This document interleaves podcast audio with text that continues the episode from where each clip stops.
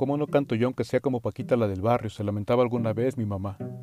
¿Y para qué quieres cantar, como esa señora que canta tan feo? le preguntó mi tachuche. Para salir de pobres, le respondió. La voz y las canciones de Paquita están cargadas de dolor y de resentimiento. En cambio, la voz de Pablo Milanés era de una ternura exquisita, dulce.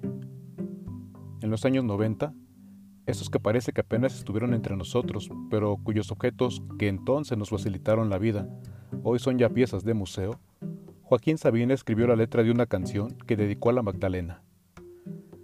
Tengo entendido que Sabina se formó un tiempo con los maristas y por eso sus letras tienen muchas y variadas resonancias bíblicas. Es una pena, sin embargo, que Sabina se haya contagiado del prejuicio machista que ha hecho de la Magdalena una prostituta, porque no lo fue. Sigue siendo una falsa idea difundida aún entre la mayor parte de los cristianos.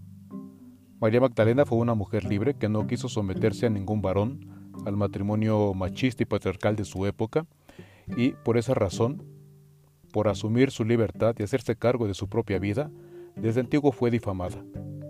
Si no era una mujer casada, seguro era una prostituta. Pero en esos años 90, Sabina le escribió una canción para cuya música pidió la ayuda de Pablo Milanés. Le envió la letra hasta Cuba por fax. Hay que reconocer que los dos tienen venda de poetas.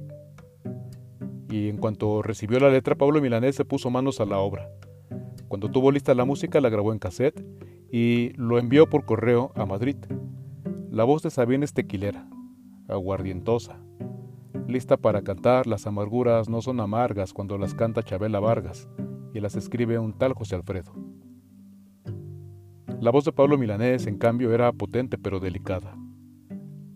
Cuando la escucho con los ojos cerrados, la canción del amor de mi vida, que era el tema de una telenovela del mismo nombre, me transmite todo el amor herido de Pedro por Jesús, su amigo traicionado y abandonado. Te negaré tres veces antes de que llegue el alba. Te veo sonreír sin lamentarte de una herida. Cuando me vi partir pensé que no tendrías vida qué gloria te tocó, qué ángel te amó que ha renacido. Apenas la voz de Milanés para percibir la belleza en la claudicación del corazón que no logra ir más allá de las palabras cantadas para comunicar el amor. Esto no puede ser no más que una canción. Quisiera fuera una declaración de amor. Así que cuando Sabina escuchó su canción grabada en cassette con la música y la voz de Pablo Milanés, Incrédulo y admirado por su belleza, exclamó, ¡Qué cabrón! Esto me lo envió porque sabe que no lo puedo cantar. Eso solo lo puede cantar él. Cuando Sabina le llamó para reclamárselo, Pablo le contestó que sí, que en efecto esa era la idea. Y confesaba a Sabina que le parecía una melodía tan rica, tan hermosa, tan milanés. Y afirmaba categóricamente, milanés es así, lo pretenda o no, cuando canta algo lo convierte en hermosura. Hay una versión de la Magdalena bellísima dos voces entre Pablo Milanés y Joaquín Sabina. Yo no sé si la voz, pero las palabras de Jesús son un poco como las de Pablo Milanés. Bellísimas imágenes cargadas de amor y de ternura. Aunque también son un poco como las de Joaquín Sabina, tan cargadas de alegría y de libertad. Y para poder percibirlo, el Evangelio nos presenta una voz y una tesitura distinta, la voz y la predicación de Juan el Bautista un hombre del desierto y de la ascesis, del sacrificio, de los ayunos y de las abstinencias, una voz que se dejaba caer a latigazos sobre las conciencias de quienes venían a escucharlo. La voz de Jesús, en cambio, era una perfumada caricia sobre los pies cansados y los corazones heridos de mujeres y hombres que de tanto mal vivir no sabían ya lo que era la vida, que de tanto ser despreciados e ignorados se habían olvidado de su dignidad y de su humanidad. Juan fustigaba con furia la hipocresía de la casta política y religiosa de Jerusalén. Amenazaba con un final inminente y un juicio riguroso. Conminaba el arrepentimiento, haciendo sentir a su auditorio que eran como árboles secos, sin frutos, con el hacha puesta a la raíz para ser cortados y arrojados al fuego. Un poco quizá como Paquita.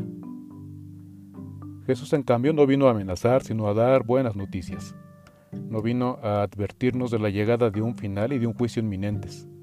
Nos comunicó la llegada, sí, de una nueva oportunidad, una segunda y una tercera y las que hagan falta de parte de Dios nuestro Padre.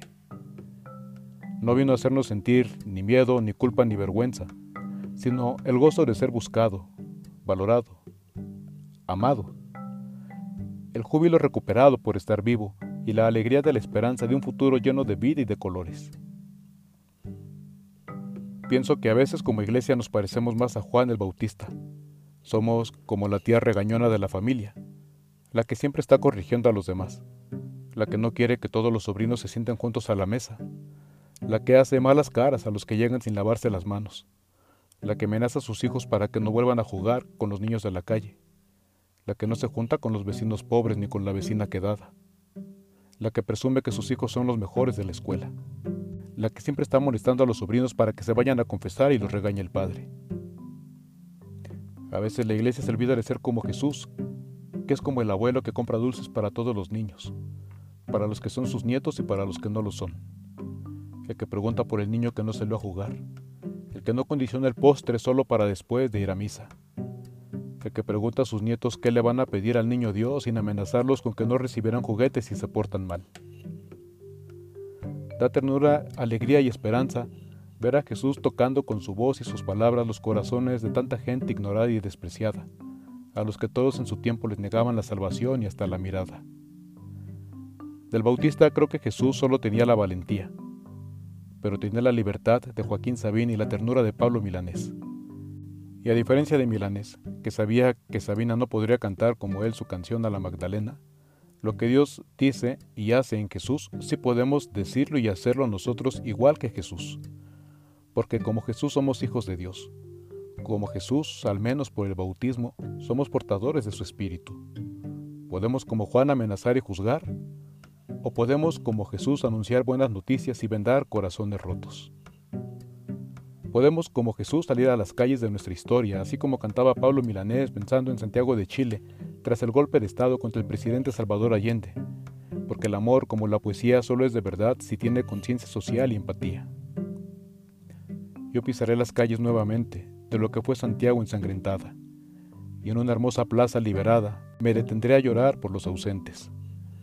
Renacerá mi pueblo de su ruina, y pagarán su culpa a los traidores. Un niño jugará en una alameda y cantará con sus amigos nuevos. Parece imposible, parece una utopía, pero para eso es el adviento, para esperar no desde nuestros cálculos, sino desde la desbordada, tierna y misericordiosa imaginación de nuestro Padre Dios.